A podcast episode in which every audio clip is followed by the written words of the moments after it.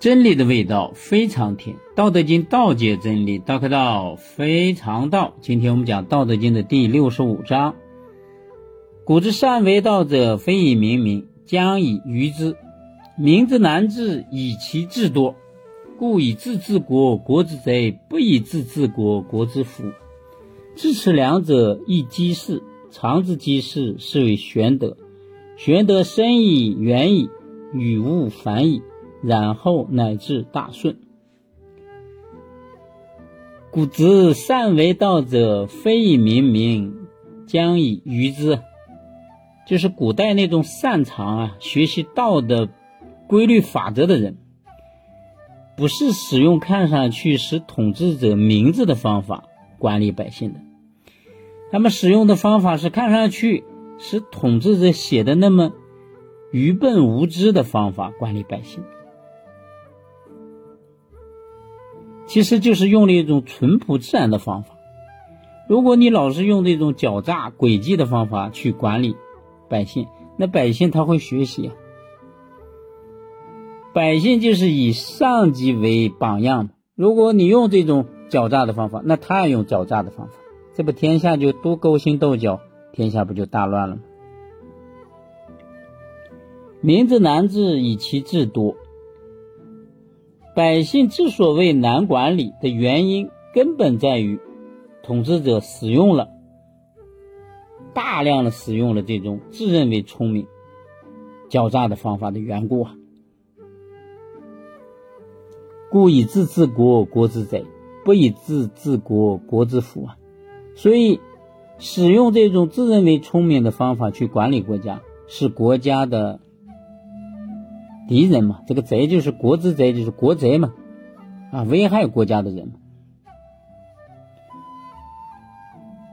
不使用自以为聪明的方法去管理国家，这才是国家的福气呀。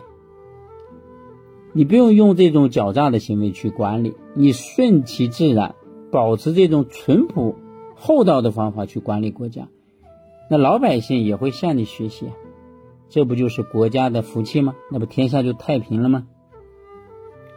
知此两者，亦稽事啊！懂得这两者之间利弊的人，就是明白了道的法则标准。常之稽事，是谓玄德呀！你经常使用这种法则，这就叫玄德呀！玄德是什么？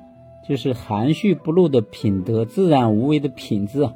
这是一种淳朴的方法，学得深矣远矣。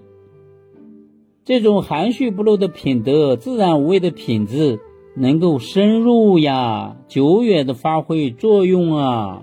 这是老子圣人发出的感叹。与物反矣，然后乃至大顺。他好像看上去呀。和社会客观环境中人们的普遍认知是颠倒的、相反的呀。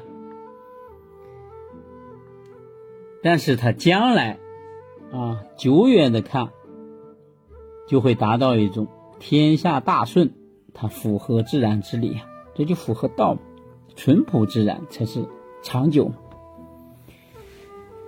比如说。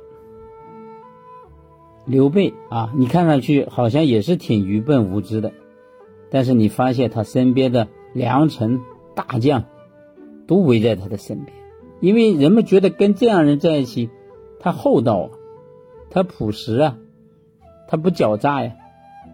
你看董卓就成为国贼嘛，因为他老是用这种计谋啊诡计去治理，结果呢，他时间就不长嘛，因为你老这样，别人就看不惯你。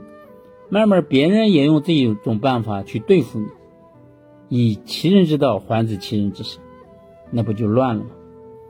啊，所以你要想长久的治理一个国家，还是要用这种淳朴的自然之道，才是高尚的方法呀。